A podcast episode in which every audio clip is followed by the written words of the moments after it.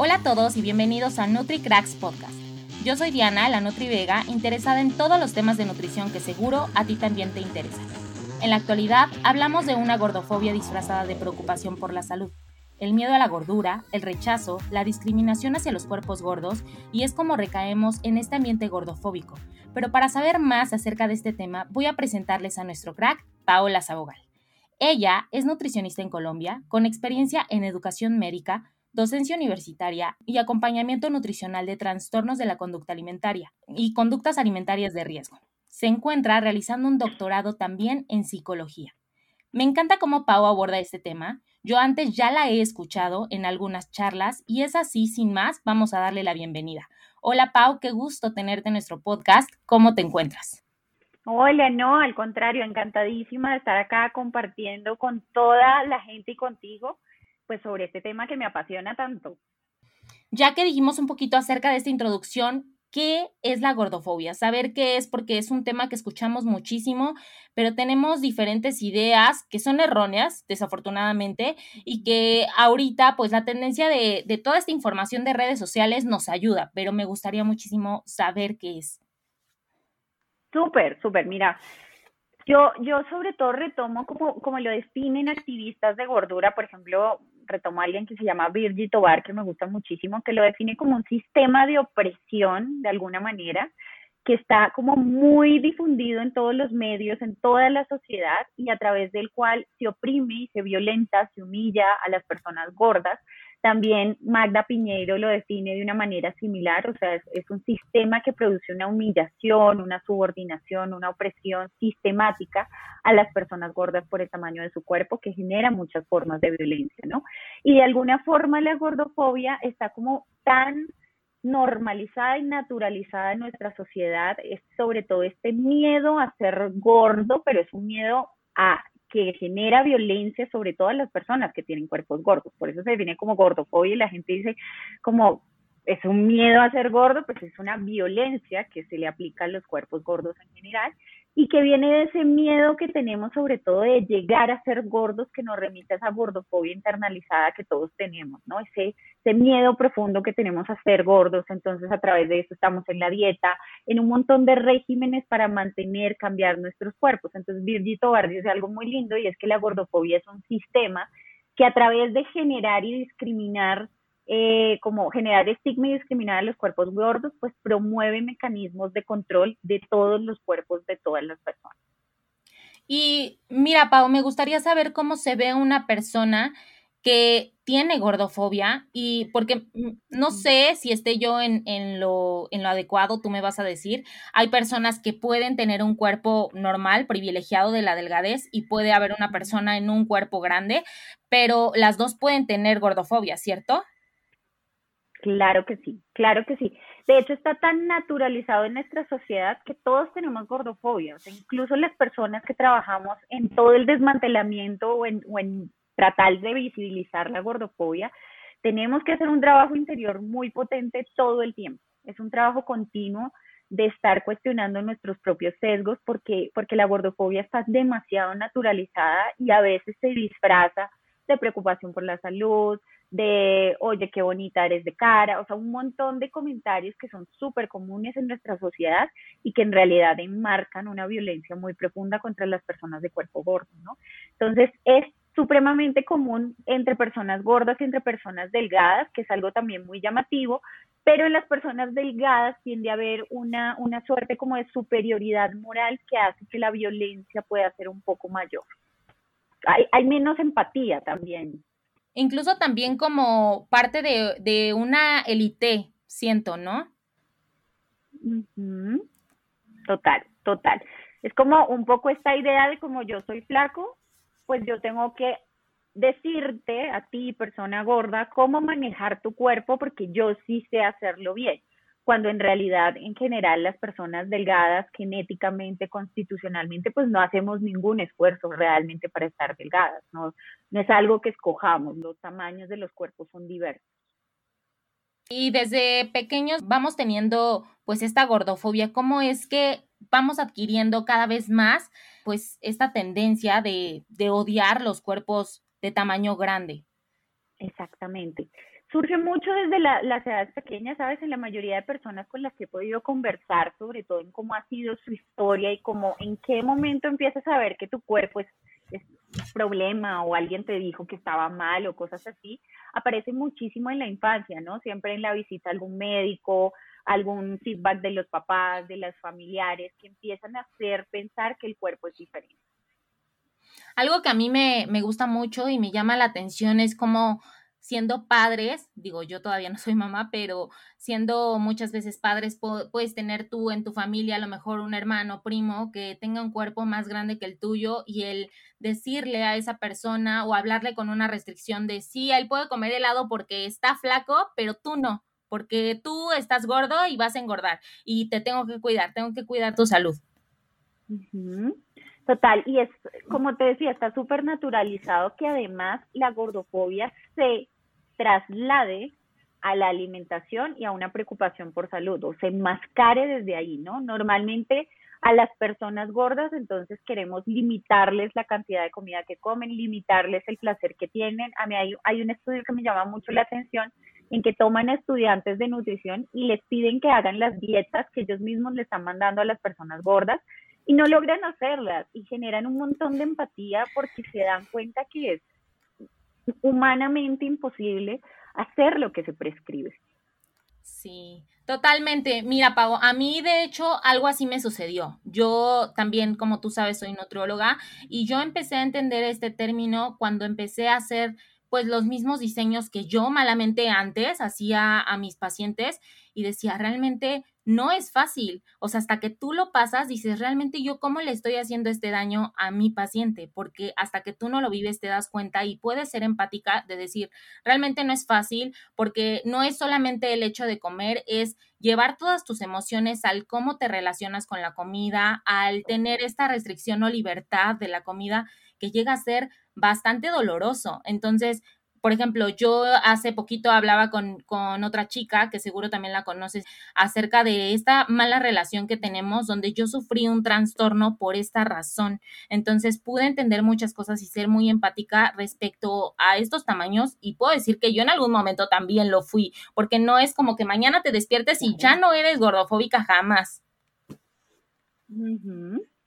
Total, está lejos de eso. De hecho, en general, como te decía, o sea, esto es algo que hay que trabajar toda la vida porque está puesto en nuestra sociedad y es y es súper pervasivo, o sea, lo tenemos todo el tiempo, están los medios, todo el tiempo el discurso está siendo absolutamente gordofóbico y eso nos hace más difícil salir realmente de la gordofobia. Yo creo que que si necesitamos líneas de fuga, están particularmente en que las personas con cuerpos normativos o cuerpos privilegiados también estemos en constante contacto con personas de cuerpos gordos que nos puedan hablar de esa experiencia y nos puedan ayudar también a identificar cómo se sienten con nosotros, ¿no? En nuestra presencia.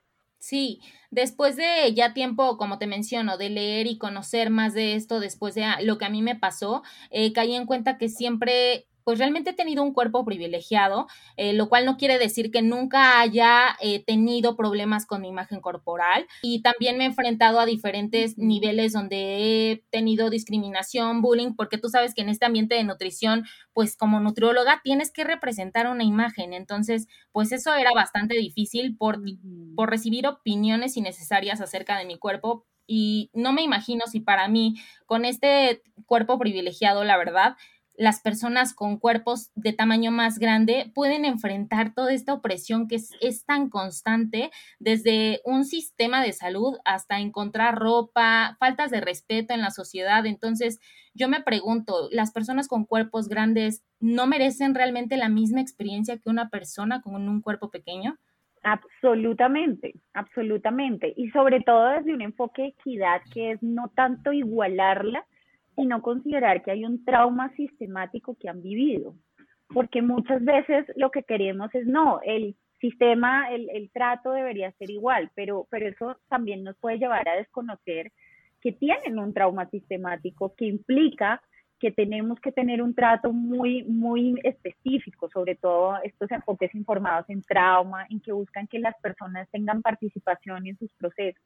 Imagínate cuando tú eres una persona gorda y no quiero de alguna manera relatar una experiencia de un cuerpo que no vivo, sino tratar de traer algunos relatos de mis pacientes que ellos hablan particularmente de, de, cómo la gordofobia, a diferencia de nosotros que tenemos cuerpos privilegiados y que como tú lo decías, podemos tener también problemas con nuestra imagen corporal, pues en últimas nosotros no estamos metidos en un sistema donde todo el mundo, todo el tiempo y donde hasta los objetos de la vida cotidiana nos dicen que nuestro cuerpo no es del tamaño adecuado, lo pongo entre comillas porque lo adecuado para mí no existe, pero está muy pensado en unos, en unos cuerpos de unos tamaños que no son y que no representan la diversidad, ¿no? Entonces, cuando te subes a un bus, no sé cómo se llaman en México los transportes públicos. Los camiones autobuses acá. Eh, cuando estás buscando los camiones o autobuses, cuando estás buscando, por ejemplo, lo que tú me decías, la ropa, eh, muchas activistas, por ejemplo, me han contado que aquí en Colombia los almacenes, sobre todo donde se venden en, barrios, en ropas más económicas, vienen talla única y una talla única es una talla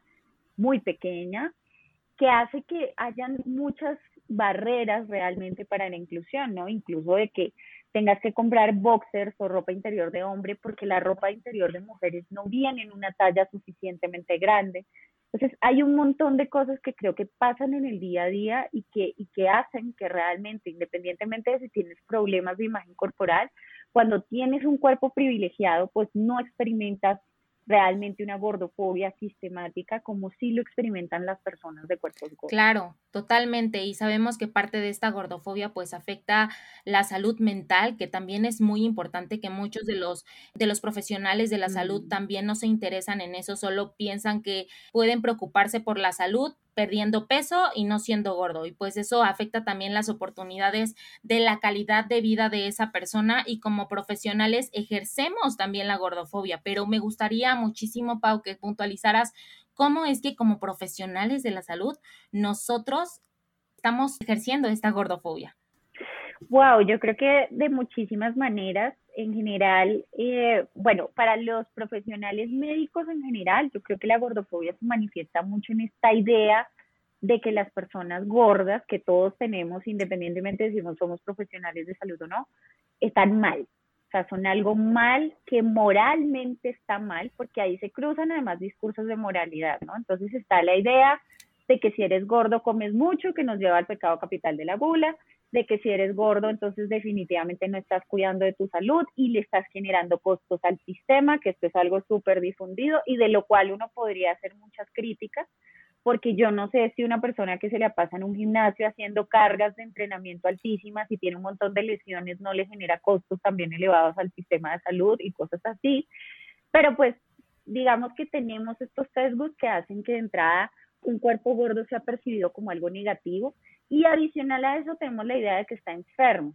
Entonces, muchas veces lo que dicen las personas gordas es, yo llego a un profesional de salud y casi que no me preguntan el motivo de consulta, particularmente si es un nutricionista, un nutriólogo, sino que como ve mi cuerpo, inmediatamente me dice, tiene que bajar de peso, manda una dieta restrictiva para la pérdida de peso y casi que el motivo de, consulta nunca se conoce, o sea, porque asumimos que las personas siempre están buscando pérdida de peso y si no nos lo están pidiendo, igual les imponemos que tienen que hacer una modificación corporal, lo cual pues yo pienso que violenta incluso la soberanía del cuerpo que tiene cada persona de decidir qué tipo de intervención o quién quiere hacer, ¿no? Y adicional a eso, pues está un poco lo que hablábamos al principio, que es esta prescripción de regímenes de alimentación que en realidad nadie puede hacer y que son supremamente difíciles de mantener en el tiempo y que solamente llevan a las personas a sentirse fracasadas. Pero adicional a eso hay humillación, hay uso de tono y lenguaje negativo, muchas veces se violenta directa explícitamente a las personas, eh, se les obliga a pesarse. He tenido personas que me han dicho que se han negado a pesarse y que se les han respondido los profesionales de salud como tienes que enfrentar tu peso, tienes que saber en qué punto estás, se les, se les, digamos que se les atemoriza mucho también con estas, con estas ideas de vas a morir, estás muy enfermo, cuánto tiempo quieres vivir, como una gran cantidad de ideas de riesgo que en últimas generan un mayor estrés y que no están contribuyendo en términos de salud mental y de salud integral, pues a la salud de las personas, sino que suelen salir mucho más desanimadas y en general las personas gordas tratan de no ir al médico lo cual ya nos está generando unas barreras importantes en términos de inequidad. O sea, ninguna persona debería tener miedo de ir a un profesional de salud y tristemente tienen toda la razón en tenerlo. Y hay algo que a mí me parece todavía más grave que ya pues raya con, con los límites de la ética y es que muchas veces no se prescriben exámenes como para profundizar, sino que muy rápidamente se asocia que cualquier problema que una persona gorda traiga sea un dolor de espalda, un dolor de rodilla, una eh, asma, me escribió una persona hace poco, pues está relacionado con su peso y lo que se prescribe es que bajen de peso. Y esto es supremamente violento y es peligroso porque también genera errores diagnósticos que hacen que pues, se puedan complicar muchas condiciones, ¿no? Claro, y también creemos y aseguramos como profesionales ejerciendo la gordofobia que la salud está en manos de esa persona y que si no lo hace es porque no es juiciosa, porque le falta voluntad. Realmente es bastante complicado y ya cuando pues nos damos cuenta de esta situación, o sea, es muy duro. Exacto, exacto. Y es muy fuerte porque, bueno, hay dos cosas ahí que asociamos. Lo primero, pensar que el peso corporal depende de lo que haga una persona, cuando en realidad el peso corporal está determinado por más de 100 factores de los que la alimentación y la actividad física son uno de los casi 100 que tenemos para considerar y que muchos de ellos escapan al control voluntario. O sea, estamos hablando de herbicidas, de, de contaminantes ambientales que tienen efecto en el peso de las personas, de la polución, de todo esto. Y adicional a eso, pues tenemos esta idea que tú mencionabas de que la salud depende de lo que la persona haga, cuando en realidad los comportamientos individuales en salud, hay estimaciones que dicen que contribuyen al 25% y las más generosas dicen que al 36%. Y cuando hablo de comportamientos individuales, estoy hablando de alimentación, actividad física, buen sueño, control del estrés, o sea, un montón de cosas que la cultura de dieta nos ha llevado a pensar que son solo alimentación y actividad física. Sí, y también parte de la actividad física, cuando nosotros vemos a una persona en un cuerpo grande, asumimos que esa persona es perezosa, que no hace nada, que no se mueve y que realmente sí le sigue faltando voluntad y eso no es verdad. O sea, muchas de esas personas de verdad creo que empiezan a hacer ejercicio desde otro lugar, no desde el lugar de amor, ni respeto, ni cuidado por todas estas opiniones, bullying que van sufriendo y llegan un momento donde dicen, ¿sabes qué? Yo no quiero hacer nada. O sea, ¿para qué? ¿Para que me sigan haciendo esto? Total. Hay muchas personas que hacen actividad física, sobre todo en países en donde es mucho más común ver cuerpos gordos. Sin embargo, en nuestros países latinoamericanos no hay sistemas que estén preparados para esto. Eh, ir a un gimnasio es supremamente exponerse a una violencia gordofóbica, como tú misma lo dirías, o, incluso salir a la calle es algo que intimida mucho por toda esta idea de que hay, de que, ah, que eres gordo, no te ejercitas, que haces siendo pues como saliendo a correr y todo este tipo de cosas. Y adicional a eso también algo, algo que es muy importante empezar también a cuestionarnos es si una persona puede ser discriminada independientemente de si está enferma o no. O sea, si una persona gorda puede estar enferma, claro que sí, pero eso no quiere decir que deba ser discriminada, eso no quiere decir que se le deba seguir insistiendo en que no ha sido lo suficientemente juiciosa, en que no cuida de sí o en que tiene que perder peso indefectiblemente, incluso con métodos que han demostrado históricamente no ser efectivos para la pérdida de peso, ¿no? Y que además pues ponen en riesgo su salud, ¿no? Como es el caso de la dieta, del efecto yo-yo, de subir y bajar de peso y demás. Sí, y también sabemos que pues los cuerpos gordos muchos los clasifican como que es un fracaso de la vida, o sea que si tú estás o vives en un cuerpo grande, realmente tú no puedes hacer nada de la vida, o sea que realmente no tienes ni siquiera la oportunidad de ser feliz ni de ser absolutamente nada. Y eso que dices es muy importante porque es un discurso que también los profesionales de salud podemos reproducir en, en nuestras interacciones y en redes sociales, ¿no? Con todo esto de las fotos de antes y después y de mira cómo ahora él se motivó y tuvo la disciplina y lo logró, que, que lo veo mucho en, en redes de profesionales de salud y es como seguimos reproduciendo y recreando el ideario de que no solo la delgadez es importante, sino que es moral, juicio, disciplina, eh, felicidad, éxito, una gran cantidad de cosas que en última son supremamente violentas, ¿no? Sí, y bueno, ahora que sabemos esta tendencia de la gordofobia, muchos hablan de que lo que quieren hacer es romantizar la gordofobia. Entonces, a mí esto me molesta mucho porque no es que tú quieras romantizar la gordofobia, simplemente se trata de respeto. Y he escuchado a muchos colegas de verdad y veo en redes sociales que esta tendencia es para romantizar la gordofobia, Pau. Me gustaría mucho que, que me platicaras acerca de esto. Sí, he escuchado mucho que se dice que es romantizar los cuerpos grandes, gordos o la obesidad, como la suelen llamar en el discurso mainstream. Lejísimos de eso, o sea, en realidad simplemente estamos abogando porque hay cuerpos de tamaños diferentes y en última no deberíamos ni siquiera tener que pensarnos la gordofobia, ¿sabes? La gordofobia no debería existir en primera medida, o sea, creo que, que se trata muchísimo de, de, de, respeto, de dignidad humana, de derechos fundamentales, de equidad social. No estamos hablando de nada diferente a derechos humanos fundamentales, de tener un acceso a la salud, de tener un derecho a existencia. Es que a veces pareciera que cuando yo me subo en la silla de un camión, como lo llaman ustedes, o sea, mi cuerpo pareciera que no tiene derecho a existir si es más grande que el que está en la silla, ¿no? No hay un lugar en el espacio público ni en el espacio social que reconozca que mi cuerpo también tiene un lugar, ¿no? Que, que tiene un lugar de existencia posible. Entonces creo que va mucho más allá de si estamos romantizando ciertos tipos de cuerpos. No, no los estamos romantizando, estamos diciendo que siempre han existido y que simplemente tenemos que como sociedad aprender que, existen y que tienen derecho a existir y creo que es más ese el sentido de todo lo que se hace.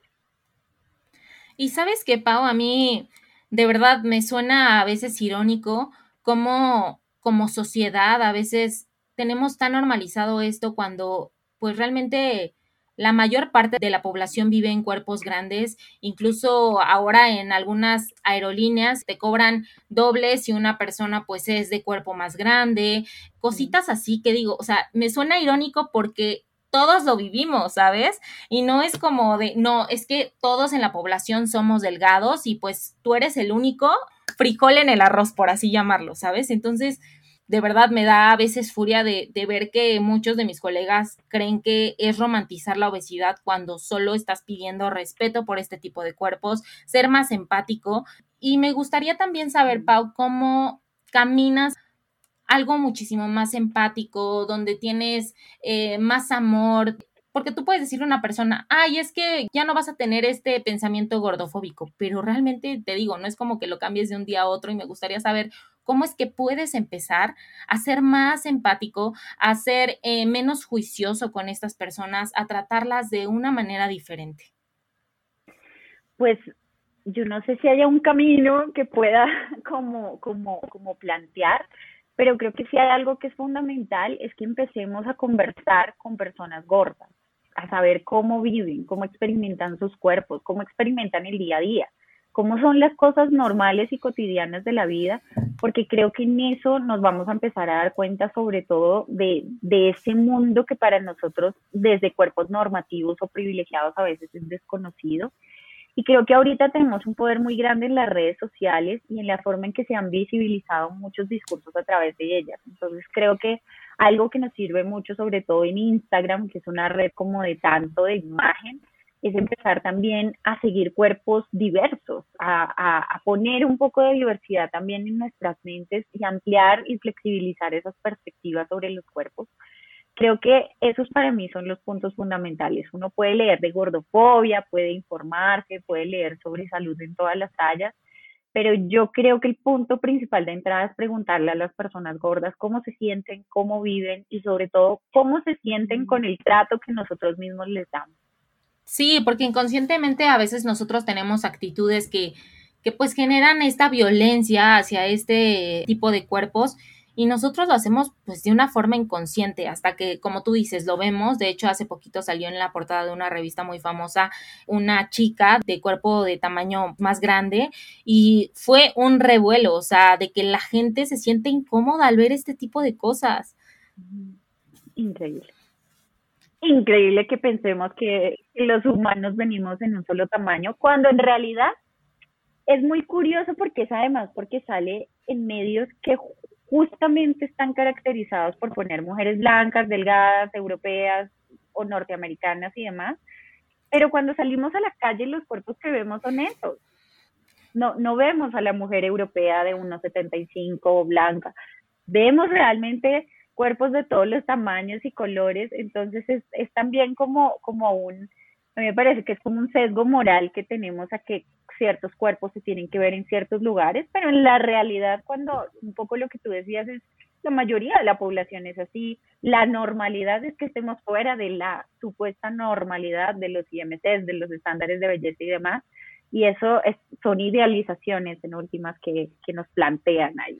Oye, Pau, y mira, nosotros que sabemos como estos elementos básicos de nutrición ya fuera de la cultura de dieta, también hay muchas personas que piensan que la gordofobia es eh, tú aceptar obviamente este cuerpo gordo que tienes o cuerpo en, grande y es como de, bueno, yo no me cuido, también esa es otra idea que muchas personas yo he escuchado que tienen, que viven en cuerpos de tamaño grande y dicen, bueno, pues yo me acepto como soy, entonces no me cuido, si no me muevo y entonces pues realmente tampoco hago nada, pero también es un sistema de opresión que ellos viven y por eso es importante, como tú lo mencionas, tratar de entender desde dónde viene, desde la raíz de cómo esa persona se relaciona con su cuerpo o percibe a su cuerpo, pues este es mi cuerpo y el que me tocó y entonces tampoco hago nada, no tengo autocuidado por mí.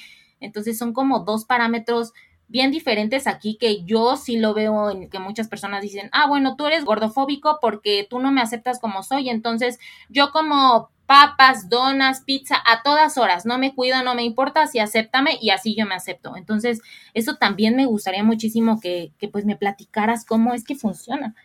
Pues mire que es muy interesante porque también ahí hay un sesgo muy moral sobre los cuerpos gordos, ¿no? O sea, las personas delgadas casi que no las están juzgando por su autocuidado, por la forma en cómo se ve. Y normalmente nosotros podemos ver, incluso en consulta, personas delgadas que coman una gran cantidad de cosas de una manera muy flexible, una gran cantidad de azúcares, pero sobre ellos no se pone como el sesgo particularmente, sino que hay una idea de que el gordo si se deja ir es, como un problema, ¿no? Ah, es que no se cuidó, es que se descuidó y es que demás. Y en últimas, esa sola idea ya está afectando la salud de las personas, ¿no? El simple hecho de que pongamos esa carga, pues afecta la salud de las personas y creo que, que es más cuestionárselo también de por qué seguimos asociando que si una persona se acepta cuando está en un cuerpo gordo, eso quiere decir que va a caer en autocuida, en, en despreciar su autocuidado, cuando en realidad una persona delgada puede no cuidarse y hacer una gran cantidad de cosas que van en contra de su autocuidado y pues que van mucho más allá también del tamaño del cuerpo, ¿no? Creo que a mí algo que me gusta muchísimo, digo, tanto para cuerpos pequeños, cuerpos grandes, es nunca suponer. O sea, nosotros no podemos suponer ya sea un cuerpo delgado, no, ya sea un cuerpo grande, no podemos suponer por cómo se ve. O sea, porque el físico, pues realmente es muy dinámico, ¿sabes? Y nosotros no podemos ponernos a juzgar el cómo se ve una persona y por eso saber si está saludable, si se cuida, si es juicioso, si le falta voluntad, si incluso tiene un problema mental. O sea, creo que lo peor que nosotros podemos hacer como profesionales de la salud y como personas en general es suponer acerca del cuerpo de alguien más. Total. Por cómo alguien se ve, ¿no? Que ahí reproducimos un montón de estereotipos que no nos dicen nada acerca de la gente. Creo que lo mejor es preguntarles, saber cómo se sienten y de nuevo no reducir la salud a cómo la gente come, porque, porque la alimentación en los últimos años se ha vuelto como la piedra filosofal de la salud y en realidad solo un elemento entre muchos. Y esto de la alimentación saludable también tiene unos ideales que son muy elitistas, que muchas veces no aplican para la mayoría de la población. Entonces es como como empezar a flexibilizarlo y a ver que la salud tiene componentes supremamente amplios, creería yo, que, que van a variar de persona a persona, independientemente de su cuerpo. Sí, sin duda yo también lo creo y creo que de hecho en un episodio que hablé con un nutriólogo eh, totalmente en un ambiente deportista me dejó bastante sorprendida porque pues él nos dice que son abordajes completamente diferentes, o sea, que una persona que vive en un cuerpo grande, una persona que vive en un cuerpo delgado, pues no puede tener como, ah, yo voy a hacer un plan eh, o voy a llevar mi vida para salud y para deporte. O sea, si tú tienes el enfoque de, ah, bueno, esta es mi competencia y este es mi objetivo, está perfecto, pero no podemos normalizar ni idealizar y, y caer en, este, en esta estigmatización del cuerpo, de la imagen, donde realmente no funciona así y nos desconectamos tanto que perdemos la oportunidad de conocernos y más de conocernos, Pau, yo creo que en este ambiente pues gordofóbico nosotros creemos y crecemos con más ideas de que todo con nosotros está mal, porque sin duda sí nos enseñan a odiar nuestro cuerpo. Absolutamente, sobre todo, más que odiarlo, yo creo que lo más difícil que he visto es como esta desconfianza que se crea en el cuerpo, ¿no? Como la idea de que tu cuerpo te va a traicionar y si no estás pesándote todos los días, eh, se va a subir un montón de peso y si te comes cualquier cosa también va a subir un montón de peso y que si tienes hambre es algo de lo que debes sospechar porque uno no debe sentir hambre y que cuando uno tiene hambre pues se toma un vaso con agua y se le pasa, eh, que cualquier cosa ahora es ansiedad, entonces que si comes de más estás desansioso, cuando en realidad la mayoría de personas comen de más porque tienen hambre o llevan una historia de dieta muy profunda que produce trauma también.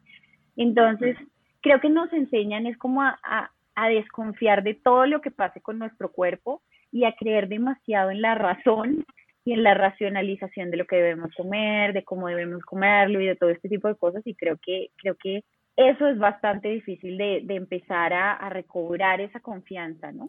Sí, totalmente. Eh, creo que parte de esta desconfianza comienza desde pues que somos pequeños y creo que hasta sentir hambre nos da vergüenza. O sea, no solamente, imagínate la presión que sentimos de no solo me da vergüenza mi cuerpo por las opiniones de los demás, sino me da vergüenza el sentir hambre porque todos me dicen que como soy gordo está mal sentir hambre. Yo estoy mal. De hecho, he escuchado personas gordas que sienten terror de decir que algo les gustó. Incluso sus núcleos familiares más cercanos, ¿no? Porque hay una privación muy profunda del placer es muy complejo de verdad cómo se estructura la relación con la alimentación desde allí.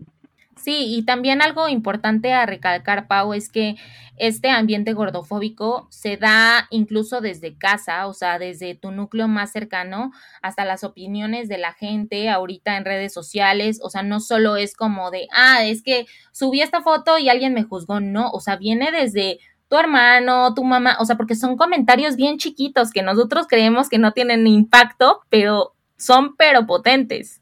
Está muy naturalizado, que es lo que tú dices, o sea, que todavía en nuestra cultura está muy naturalizado decir una gran cantidad de cosas que nos hacen sentir terriblemente con nuestros cuerpos y realmente cuando eres una persona gorda, pues te pueden poner el cuerpo en el centro para el resto de tu vida. De hecho, eh, para mí ha sido, es, es, una cifra además demasiado desalentadora y por supuesto yo atiendo un sector de la población muy específico, pero, pero yo no he encontrado en mi consulta una sola persona gorda que no haya pasado en algún momento de su vida por un trastorno de la conducta alimentaria. Claro. Y eso es algo que quería puntualizar contigo, porque justo creen que las personas en estos cuerpos no pueden tener trastornos y claro que los sufren, a pesar de que son cuerpos gordos, sufren de estos trastornos de alimentación, así como las personas delgadas no son las únicas, o sea, nadie está exenta de sufrirlo. Y en un ambiente gordofóbico es todavía pues más propenso, creo yo. Absolutamente, absolutamente, porque en realidad una persona gorda está expuesta desde que es muy pequeña a que le digan que su cuerpo está mal, que tiene que hacer dieta, que tiene que hacer ejercicio, unos regímenes muy estrictos. Entonces están supremamente expuestos y algo que es lo que tú estás diciendo que me parece súper importante aclarar y recalcar es cualquier persona en cualquier tamaño de cuerpo puede tener cualquier trastorno de la conducta alimentaria, porque también está la tendencia a pensar que, ah, deben ser un trastorno por atracón, de estos que comen un montón y demás, pero en realidad hay un altísimo índice de anorexias nerviosas en personas con cuerpos gordos, clasificados en IMCs, que están por encima de la normalidad y que, según lo que nos dice la evidencia, tienen los mismos riesgos de las personas con cuerpos normativos o cuerpos bajos que estén atravesando un trastorno de la conducta alimentaria y que se tienden a agravar muchísimo los procesos porque no hay un diagnóstico rápido, no hay un tratamiento adecuado y bueno, como todas las cosas que la gordofobia también implica en el sistema de salud, más en la atención de un trastorno de la conducta alimentaria que nadie te cree que tiene. Sí, 100%, Pau. También me gustaría saber algunos eh, comentarios para identificar pues la gordofobia que como personas muchas veces ejercemos y que las personas también sepan que muchos, hay muchas personas que dicen, no, yo no, yo no ejerzo la gordofobia, pero hay mensajitos subliminales que nosotros podemos identificar.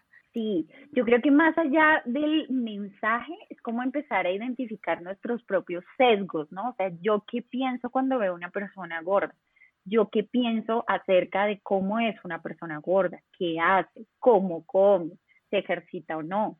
Si la veo en un restaurante, por ejemplo, comiendo algo determinado, ¿qué pienso de ella? Cuando la veo en la calle, ¿qué pienso de ella? O sea, como un poco empezar a hacer el ejercicio también de detectar nuestros propios sesgos, porque independientemente del lenguaje que vayamos a usar, si hay un sesgo muy importante ahí alrededor de eso, vamos a aplicarlo y, y, va a generarse alguna forma de violencia, ¿no? Entonces creo que es como empezar a identificar cuáles son nuestras creencias sobre las personas gordas, porque estas son las que en últimas van a transmitirse a las personas en cualquier encuentro que nosotros tengamos, ¿no? Y que muchas veces no se verbalizan y uno puede decir como, no, pero sabes, yo, yo nunca les digo nada, yo nunca comento nada, pero yo sí pienso y pues cuando uno piensa, uno tiene actitudes que inconscientemente están revelando también como, como esos sesgos implícitos que hay. Wow, tienes toda la razón, o sea, creo que más que esos mensajes, sí, el cuestionarnos tiene muchísimo valor, o sea, me encanta. Sí, y que nos toca a todos, todo el tiempo. Sí. Mira, Paula, la verdad estoy fascinada de este tema y de todo lo que nos has compartido. No sé si quieras agregar algo más ahorita que pues te digo, es una tendencia este tema de la gordofobia y del romanticismo de esta y de cómo nosotros podemos empezar a identificar que pues vivimos en este ambiente gordofóbico y podemos también dejarlo de hacer y practicar todos los días, como tú dices, o sea, es un trabajo diario para no ser tan duros con este tipo de personas y, tratarlas de una forma como nos gustaría que nos trataran a todos y no hablar desde el privilegio. Exacto, exacto. Yo creo que en realidad lo que, lo que más siento que, que tenemos que hacer en torno a la gordofobia es primero rodear a los activistas que están poniendo todos los días su pellejo literalmente en redes sociales para ofrecer diversidad corporal porque muchas veces vemos estas cuentas de personas gordas haciendo ejercicio y demás, y, hay mucha violencia, son personas a las que les escriben mensajes terribles. Entonces creo que primero es rodearlos y acompañarlos porque ellos están haciendo el verdadero cambio, están cambiando los idearios de la sociedad y sobre todo acompañarnos muchísimo de personas gordas. Yo creo que los verdaderos expertos en gordofobia, y lo digo con total seguridad, son las personas gordas que la viven, la experimentan, que habitan cuerpos que son violentados sistemáticamente. Entonces creo que acompañarnos muchísimo de sus historias, de su feedback, preguntarles cómo se sienten y cómo viven el día a día nos da unos insumos supremamente ricos para empezar a cuestionar nuestros temas. Sí, totalmente, Pau. De verdad, yo estoy encantada con este tema y, y todas estas cosas que nos has compartido. Creo que tienen un valor increíble, o sea, van a tener un poder muy importante sobre las personas que no conocen de esto. Como dices, es importante saber y reconocer a este tipo de personas que lo viven en carne propia y no, como te vuelvo a repetir, no suponer absolutamente nada de ningún cuerpo ni opinar absolutamente nada de ningún cuerpo. Qué bonito, Diana, muchísimas gracias. No, muchas gracias a ti, Pau. La verdad es que yo estoy muy, muy feliz de tenerte aquí. Deseo con todo mi ser volverte a tener en otra charla para seguir hablando de esto. Creo que es un tema muy importante. Va a ser algo brutal en los próximos años porque cada vez más personas están preocupadas no solamente por la percepción física de una persona, sino por cómo eh, se desarrolla en todo su entorno emocional, físico, social, todo. Y cuando nosotros aprendamos a respetar todo esto de una forma individual, creo que va a ser algo completamente diferente. Total, total. Y que en últimas necesitamos hacer el cambio como sociedad para empezar a desmantelar la gordofobia. Y, creo que como sociedad es que tenemos que cuestionarnos, ¿no? Todos quienes estamos en nuestro privilegio también somos los primeros convocados a hacernos estas preguntas. Entonces te agradezco muchísimo que estés difundiendo también este tema. Muchas gracias a ti, Pau. Te mando un abrazote hasta Colombia y pues ya sabes, aquí eres bienvenida siempre y te sigo, te admiro. Si me puedes compartir tus redes sociales para que la gente también sepa de ti y vea todas las cosas increíbles que tú haces, por favor.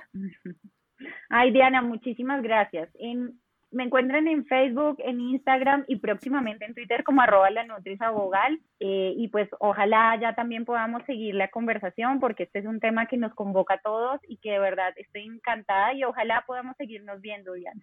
Claro que sí, Pau. Un gusto y un placer. Y no se olviden seguir a Pau, seguir la cuenta de NutriCracks. Y si tienen dudas y preguntas, ya saben que pueden mandarle un mensajito a Pau o mandarme un mensajito a mí para seguir hablando de esto que nos interesa a todos. Muchas gracias. Chao a todos.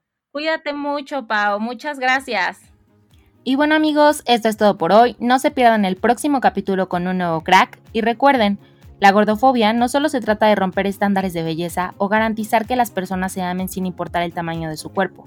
Se trata de justicia social y de garantizar que todos los cuerpos tengan una existencia posible. Esto es trabajo de todos. Y ya saben, el conocimiento es poder, pero si no se comparte, no sirve. Nos vemos. Hasta la próxima.